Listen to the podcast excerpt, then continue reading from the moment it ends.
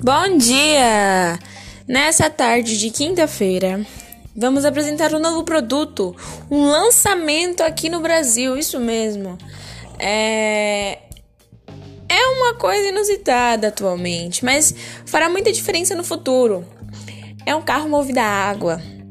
Sabemos que a gasolina está em torno de 6 reais, 7 reais e resolvemos inovar, criando um carro movido a vapor sem necessidade de diesel, gasolina, etanol, somente a água.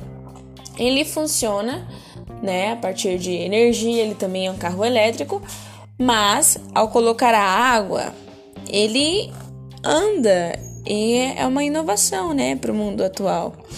Logo mais eu explico mais, galerinha. Obrigada!